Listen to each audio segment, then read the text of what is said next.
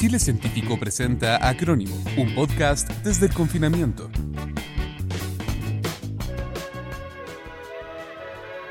Aprendizaje y evaluación. Históricamente son dos caras de una moneda que ha tenido una relación tensa. Si bien forman parte de un mismo proceso, el educativo, el último semestre, como muchas parejas en confinamiento, vieron intensificada esta dura tensión en este experimento forzoso de las clases a distancia. Y se reinventaron las mentiras.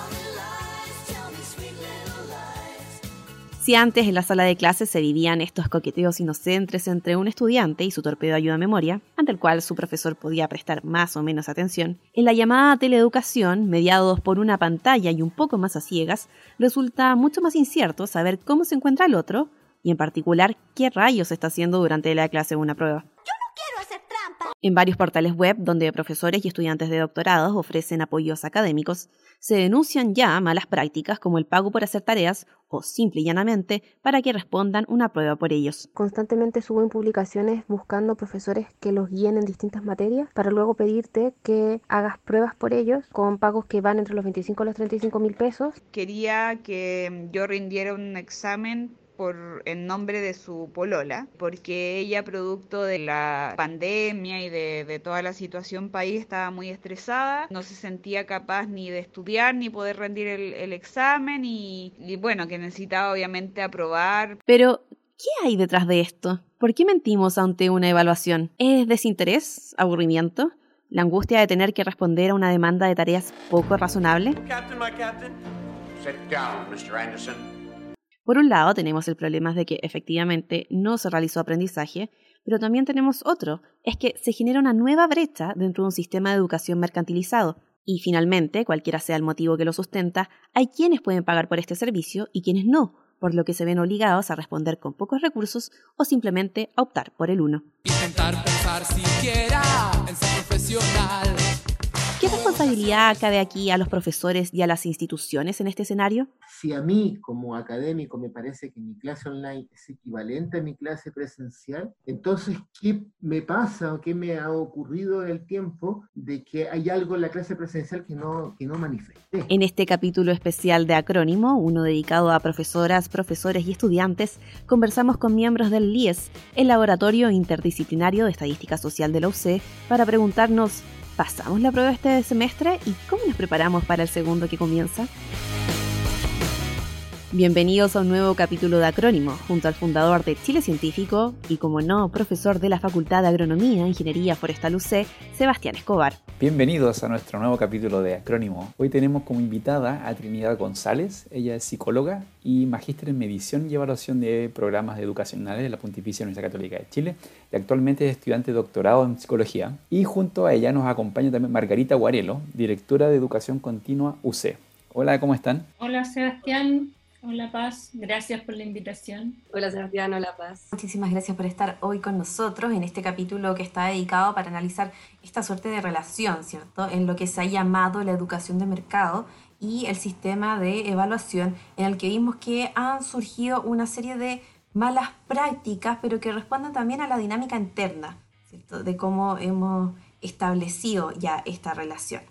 En ese sentido, queremos partir por comprender un poco cómo está funcionando eh, el sistema de mm, evaluación y si es que este ha dado el ancho en el contexto digitalizado que nos ha tocado vivir este semestre.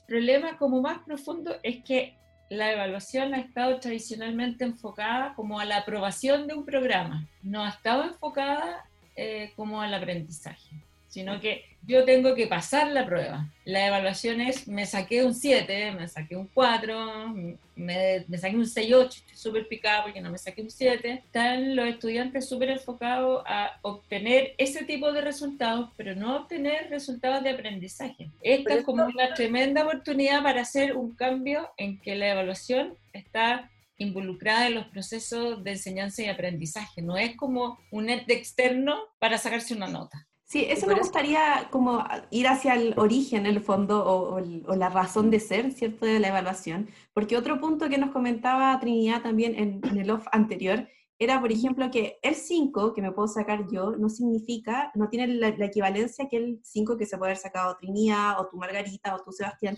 pese a que todas hemos mm. tenido la, la, misma nota. Se relaciona harto con el modelo previo. Una, una manera eficiente de evaluar se basa en estrategias que permitan generalizar a los estudiantes. Lo que está pasando ahora es que necesitamos particularizar a estudiantes, no podemos generalizar. Entonces, efectivamente, eh, las mediciones eh, tradicionales, eso ya no puede ser eh, parte de nuestra estrategia evaluativa por las razones que hablábamos antes de este colapso del, del contexto que obliga a que nos comprometamos de lleno en esta nueva instancia de enseñanza-aprendizaje. Implica otras variables que ya no son únicamente la noción de aprendió lo que yo esperaba que aprendiera, sino que tengo que estar atento o atenta a distintos elementos que están, que están influyendo, que los han levantado distintas experiencias, hay estudios a nivel internacional principalmente, que abordan que ya no es el 30% de los estudiantes los que están sufriendo ansiedad o problemas de sueño, ya no es el 30, ahora es el 70. Entonces ya no es, ya no puedo prescindir únicamente de la noción de algunos estudiantes no, no están respondiendo, pero en general la mayoría está funcionando bien y por lo tanto, bueno, tenemos que ponderar. Este nuevo contexto tiene variables socioemocionales que hay que abordar, que ya no podemos, no podemos hacerle vista gorda ni tampoco podemos, no podemos trasladarlas a otras responsabilidades externas. Tenemos recursos que, pueden, que, son apoyos institucionales, por ejemplo, pero lamentablemente la instancia presencial, que idealmente era la interacción con los, con los docentes, que permitía cierta confianza, cierto involucramiento, eso ya implica nuevos desafíos. Respecto a lo mismo, ¿cómo hacemos entonces esta bajada? Por ejemplo, yo estoy pensando en los estudiantes, en el que ahora les decimos, mira, te sacaste un 4, pero créeme que tú aprendiste.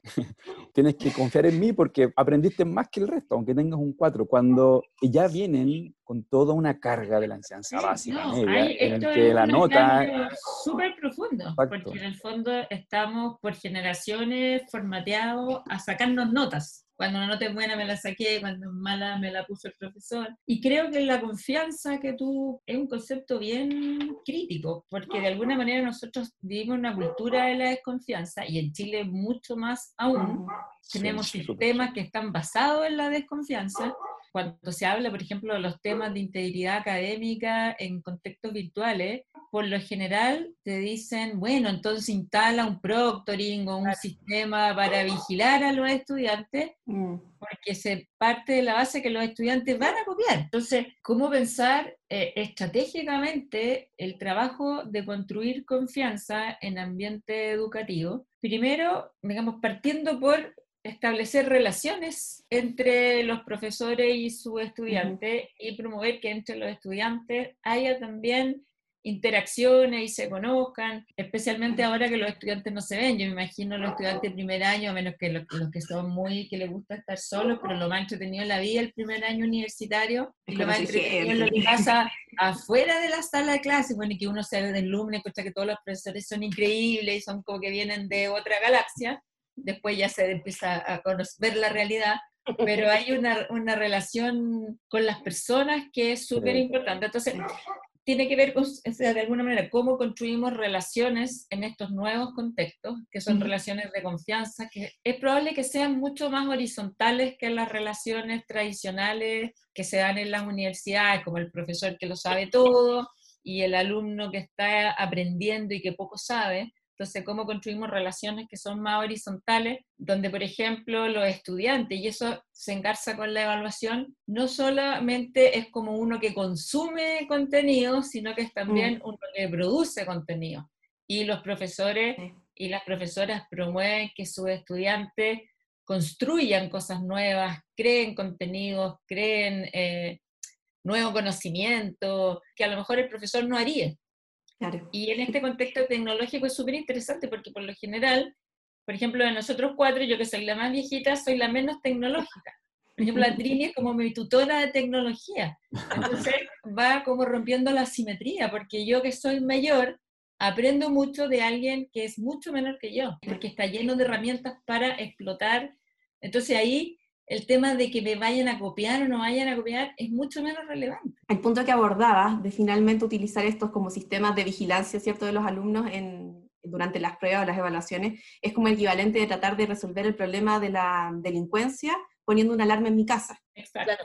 el, el, problema va a seguir estando ahí, aunque yo tenga un ruido que me está diciendo de que, de que está sucediendo. Eh, y en ese sentido, Trini, ¿qué otros componentes pueden ayudar a a construir esta relación, ¿cierto? Porque es, previa al, al instante de, de, la evaluación. Imagino, retomando también otro tema que decían ustedes, como en cuanto al espacio. Te encuentras con un profesor de la universidad que tiene estas aulas de 200 personas, que ahora es virtual. ¿Cómo, ¿Cómo se hace? ¿Cómo podéis construir confianza con 200 personas por Internet? Mira, la, en general las recomendaciones que se hacen a partir de, de los levantamientos que se han hecho hasta el momento tienen puntos transversales a todo, a todo el proceso este nuevo que está pasando. Uno de ellos es flexibilizar. En el contexto, y, flexibilizar me refiero a que en el contexto previo a esta emergencia sanitaria, a la pandemia, una problemática era el diseño de un plan, de un programa, contrato, entre comillas, que propone eh, proponen eh, los docentes y es aprobado o no por estudiantes. Este contrato no se puede directamente ahora plasmar este nuevo contexto virtual. Uno, no se puede llegar y, hacer directo al contexto virtual. Y dos, tiene que ser flexible. Si yo como docente el primer día de clases comprometí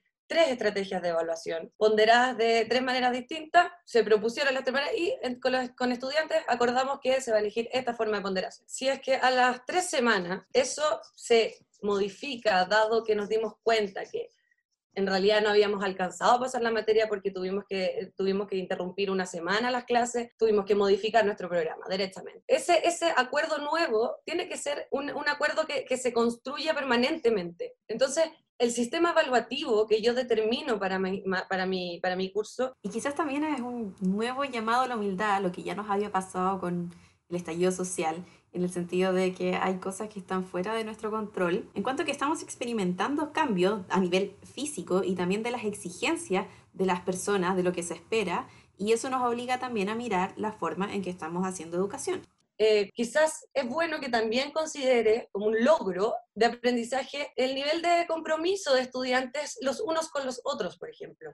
El nivel de, esfuerzo que demuestran eh, al momento de estar en, lo, sincrónico, en el momento de mm. estar en la, clase misma, el, material que proponen para sus estudiantes. O sea, todos esos elementos son criterios nuevos de evaluación que son distintos a lo, a lo disciplinar, pero que corresponden al contexto actual que estamos viviendo, que está, como, como hablábamos antes, está en un contexto que es colapsado, que ya no, ya no me puedo orientar únicamente a, a mi contexto de enseñanza-aprendizaje, no puedo orientarme únicamente a lo disciplinar, porque mi vinculamiento y la forma de comprometerme con mis estudiantes es entender que están viviendo y se están viendo interferidos por otras variables distintas que ya no puedo prescindir. Oye, por tanto, lo que dice Trinidad, algunos autorreportes de profesores eh, señalan que quienes tienen mejor experiencia o han tenido mejores resultados son aquellas personas que han sido más flexibles con los estudiantes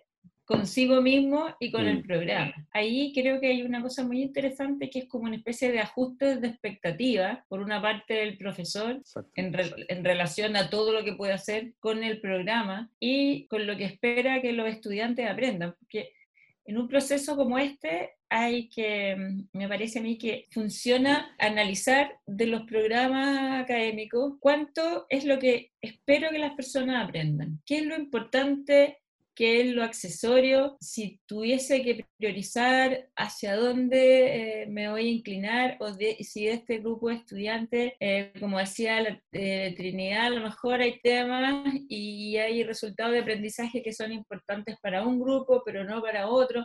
Entonces, aquí hay una tendencia, bueno, que en programas que están mucho más enfocados en las personas y sus necesidades más que en lo que los profesores y profesoras quieren que las ah. personas aprendan. Eh, no sé cómo decirlo, pero como economía de expectativas. Mi programa ya no es como pasar toda la materia, sino mm. que yo me voy a enfocar en que mis estudiantes aprendan, no sé, estos cinco contenidos, estas herramientas, pero además que lo hagan de tal manera que yo pueda analizar cómo trabajan en equipo, la capacidad de desarrollar, no sé, pensamiento crítico, de hacer eh, cosas creativas porque a lo mejor hay personas que son muy buenas para el análisis, pero son poco creativas. Pero si yo solo voy a evaluar creatividad, los genios creativos les va a ir súper bien y se van a sentir súper cómodos, pero aquellas personas que son más analíticas y, mm. y, que no tienen estos destellos de creatividad, a lo mejor no van a sentir que pueden desarrollar sus potencialidades. Entonces, ahí hay algo bien interesante que tiene que ver con, con la diversidad de evaluaciones. Esto es súper interesante porque los formatos digitales, ahora estamos un poco como pensando como en el Zoom, pero lo que viene después es una educación más híbrida, donde uno de los, de los fundadores de EDX decía, tenemos que pensar en la omnicanalidad de la educación, que parece como del retail, pero es súper interesante el concepto. ¿Cómo se el concepto? que lo repita. Omnicanalidad, así como el retail que te vende todos los formatos, entonces la gente se espanta pero tiene más bien que ver cómo, cómo hay distintos dispositivos o distintas modalidades con las cuales, en las cuales se va desarrollando el proceso de enseñanza-aprendizaje. Entonces, algunas serán más auditivas, otras serán más visuales, tienen que ser inclusivas porque hay personas que tienen, no sé, ciertas... Eh, discapacidad en algunos temas. Entonces, hay desafíos que son súper potentes y una idea que, que, aparece bastante y que me parece que, que, puede cambiar mucho y puede construir esta confianza por la que tú preguntabas, es que la evaluación es algo que forma parte del proceso de aprendizaje, como que, mm. que no tiene que ver con la nota, sino que forma no parte como de... No es un fin, es, forma parte como del flujo. Hay un montón de estrategias en la actualidad, una que está como súper de moda, que se usa bastante en educación continua y a lo mejor en, eh, ya se está implementando en otros niveles, por ejemplo, la gamificación, que es un juego, Mm. que aplica como todas las estrategias de los juegos. Yo no soy de jugar, así que imagínate, soy la menos buena para hablar de este tema, pero ustedes que son más jóvenes, imagínate que jugaron a todos estos juegos de, de guerra y de video y de ganar puntos y de matar gente, bueno, toda esa estrategia, pero asociadas a como logros de aprendizaje, a construir un relato. Quisimos profundizar más en este aspecto y conversamos con Ernesto San Martín, director del IES, quien se ha centrado en el modelamiento estructural de fenómenos sociales, en particular en psicología y educación. Un profesor se atrevió a hacer una mini experiencia. Él dijo, bueno, yo supongo que la gente está trabajando de manera mancomunada. Les di problemas un poco más complejos y les permití explícitamente que trabajaran juntos, que se iban a consultar textos, libros, internet, etcétera, pusieran la fuente, simplemente que nosotros, al menos en la academia, y bueno, también en el mundo profesional, trabajamos así. Yo busco otras personas, discuto con otras personas, escribimos el texto juntos con otras personas. Es como dar vuelta a la transparencia. Entonces, ¿no defiendes que estudiemos? Evidentemente que sí, pero lo defiendo en relación a tener interés por las cosas a tener curiosidad por saber, por el conocimiento en sí mismo. Claro, estamos hablando ahora como desde la mirada de, del docente, pero si nos ponemos a pensar ahora, por ejemplo, los, nuestros estudiantes, los estudiantes en general, todos los que están pasando por esta, este proceso uh -huh. de clase, ¿no estarán también algunos de ellos pensando y diciendo, ¿sabéis que al final estar en el aula no me significaba nada o no me significaba gran cosa? Porque puede darse ese otro, ese otro desafío, que es el otro paradigma, ¿no? que el mismo estudiante diga, oye, me quedé casi un semestre en mi casa y ¿sabéis qué? Me gustó. O sea, ¿por qué me voy a levantar a las 6 de la mañana y voy a tomar, no sé, claro. una micro, me voy a ir en el metro apretujado o voy a meterme en un taco feroz para llegar a la clase a las ocho y media? Cuando, no sé, pues en cinco minutos estoy de, de mi cama a, al escritorio, si es que me levanté. Entonces, claro, hay, hay una cosa como de, de, economía, de movimiento, de espacio. Mira, yo creo que pensando que, en, que los profesores van a ir transitando a explotar de alguna manera cada vez más las potencialidades de la plataforma y optimizar los tiempos en que están con los estudiantes. Que no sé, esas clases eternas de, no sé, esos bloques gigantes de tres horas cuando se claro. suman dos, que o los son que salen agotadores. tarde, como a las 7 de la tarde, entonces muchas veces... Bueno, y a nosotros nos pilló bien, bien parado en el fondo de la Universidad Católica, porque estábamos en este proceso de, de, de transformación hacia Canva, pero nos hubiese pillado con Sakai, o sea, yo creo que otro, otro cuento estaríamos contando ahora. Eh, y es la realidad que están viviendo muchas otras instituciones y en particular Colegio. la, la educación, claro, los colegios que, que, se sumaron a esta plataforma de, de Google, pero que, que, claro, no está tan eh, a la medida como nos tocó a nosotros en, en, en la institución. Uno de los elementos fundamentales que es importante considerar en esto es la, la, el rol de la institución y la generación de, una comunidad institucional. Y eso, eso se propone a nivel internacional, formar esta, esta especie de concertaciones entre organizaciones, entre instituciones eh, gubernamentales, no gubernamentales, empezar a consolidar recursos. Yo estoy intentando, como primer desafío, como desafío de primer nivel, por así decirlo. Estoy tratando de generar una comunidad en mi aula. Los desafíos que ya empiezan a ir más allá del aula, empiezan a tener relación con las comunidades de docencia, tienen relación con, las comunidades entre instituciones, como les decía, que es algo que se recomienda y que no, no únicamente eh, en torno a, a, esta noción de contención o sino que también relacionado con el mismo tema de la evaluación, por ejemplo, el, compartir recursos, pueden generar una, una especie de, de, optimización de recursos, y eso también implica a nivel institucional cambiar eh, la forma en que nos comunicamos tanto, entre docentes como eh, entre unidades académicas, como instituciones. Ya no podemos desperdiciar los recursos, ya no podemos empezar a, eh, a, inventar la rueda permanentemente. Ahora es integrar esfuerzos. Tiene que replantearse por qué nos juntamos, o sea, el, momento de la reunión se vuelve mucho más valioso también. Mucho más valioso. para exactamente, pero ahora ya la institución... Propósitos. Creo que también se tiene que instalar en un proceso autoevaluativo. ¿Cuánto de mis contenidos en mi unidad académica, por ejemplo, se superponen entre cursos? Quizás podemos complementar esos cursos. Quizás alguna parte de ese curso puede ser en una instancia online, otra parte puede ser eh, presencial porque vamos a incentivar la conversación, etc. No solamente vamos a tener que reaccionar a este nuevo contexto de emergencia, sino que también vamos a tener que pensar cómo vamos a comenzar la transición a lo presencial y cómo vamos a abordar los programas, cómo vamos a mejorar lo que ya reconocimos como error, cómo lo vamos a mejorar para los nuevos programas presenciales. La autoevaluación es institucional, es docente, es, es estudiante. Margarita Trinidad, en un tono ya un poquito más personal y para ir ya eh, redondeando la, la, conversación, en el caso de, de Margarita, tú con esta visión panorámica, ¿cierto? Educación continua, y a ti, Trinidad, que te tocó también como, como alumna, y yo creo que podría sumar también a, Sebastián como, como profesor, eh, como una pequeña evaluación, ¿cierto?, de cómo, cómo sobrevivimos a este semestre finalmente, si fuimos capaces de, de adaptarnos y cómo nos proyectamos entonces un poquito hacia el desafío que viene. Primero yo creo que ya sobrevivimos. o sea, eh, motivados pensando en el tema.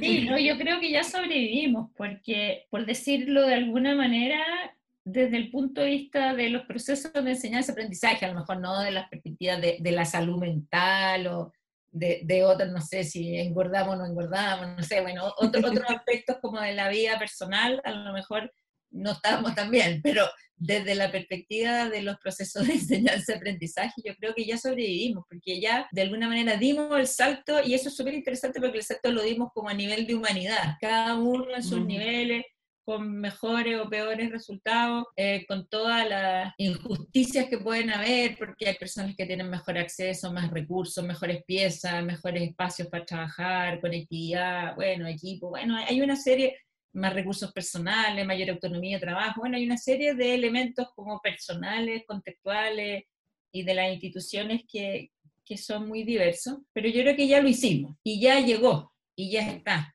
Entonces, o sea, por eso mm, me imagino que ya el próximo año es poco probable que la universidad siga siendo lo que era. Lo más probable es que, primero porque por las mismas razones pandémicas y de cuidado sanitario, por ejemplo, va a ser muy poco probable que hayan salas con 100 estudiantes adentro. Y va a haber que pensar muy bien para qué yo vaya, como les preguntaba Sebastián, para qué yo vaya a hacer venir a estos estudiantes. ¿Qué tan valioso voy a hacer en la sala de clase con ellos que los voy a hacer venir? Me da la impresión, pero esto es una, una suposición mía, que esto puede cambiar mucho más a nivel de educación superior que a nivel escolar porque los estudiantes de educación superior y también los estudiantes de educación continua son gente, gente adulta, entre comillas. Son personas que saben estudiar solo, mejor o peor, pero no necesitan que los papás lo sienten, lo instalen, lo acompañen. Entonces hay un nivel de autonomía y de independencia que los hace eh, relacionarse mejor con este tipo de educación. Claro, con más espacio para la creatividad, porque tenemos por un lado eh,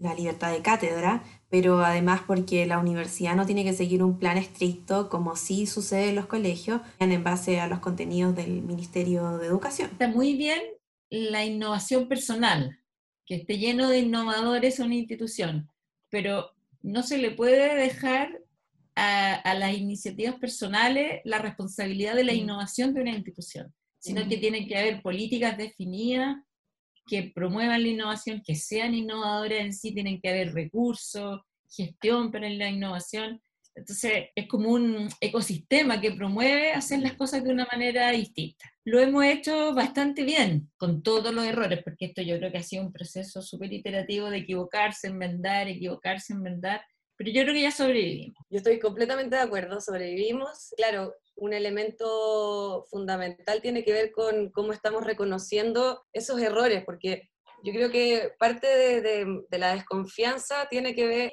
a nivel ya teórico, eh, la desconfianza es, de no reconocer los, supuestos transparentes que hay en los procesos decisionales, por ejemplo. Hoy en día estamos viendo que si tengo que cambiar una decisión respecto a mi programa o respecto a mi unidad académica o respecto a mi universidad o lo que sea, la decisión va a ser, va a ser sentida a nivel colectivo. Entonces, vamos encontrándonos con esta posibilidad de cometer errores como estudiantes, como docentes, como institución, y vamos, vamos buscando medidas, y eso es lo que, eso también es, lo que nos ha ido nutriendo, lo que nos tiene, yo creo que eh, en este minuto son como sobrevivientes, es que estamos viendo mucha motivación de muchísimas instituciones, mucha iniciativa en torno a apoyarnos mutuamente porque sabemos que todos estamos cometiendo errores, todos estamos sobre la marcha, o sea, esta emergencia nos, nos, lanzó y en ese, en ese lanzamiento entonces dijimos, bueno, estamos todos en la misma, ahora hagámonos cargo. Queremos pensar las cosas porque queremos hacerlas bien. Entonces, eso en contraste con, con, procesos decisionales que antes no, no, veíamos. Sí, yo creo que ese cambio de paradigma, de, dejar, de abrirle la, la, puerta al aula como al, al, error y a la incertidumbre, eh, es súper refrescante. Y yo creo que, que hacía, es lamentable quizás que este tipo de crisis haya sido la que empujó la puerta, la sacó así de sopetón, mm. pero, pero ingresó un buen, un buen elemento de, reflexión por lo menos. Oye, Seba, si tú también te quieres sumar con, con una reflexión.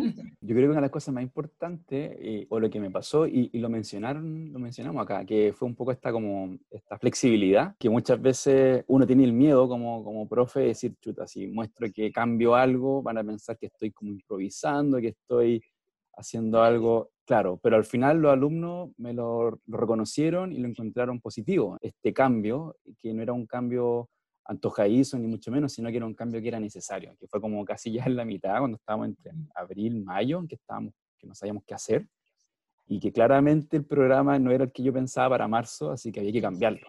Y yo creo que eso, esa honestidad que tuvimos todos, los mismos estudiantes que me dijeron, profe, sí, yo creo que fue muy buena idea haber hecho eso. Yo creo que eso fue también súper reconfortante. Al final, como este diálogo un poco llegó y nos golpeó a todos y había que aceptarlo. Margarita Aguarelo, Trinidad González y bueno, Sebastián Escobar en calidad un poco de entrevistado también en esta ocasión. Muchísimas gracias por estar hoy con nosotros. Gracias a ustedes por la invitación, muy interesante y nada, pues sigamos, ya no sobreviviendo, viviendo. Muchas gracias, Trinidad. Gracias a ustedes, que estén muy bien. Gusto la conversación. Gracias a todos por acompañarnos en una nueva versión de Acrónimo. Los invitamos a revisar más contenido en chilecientífico.com.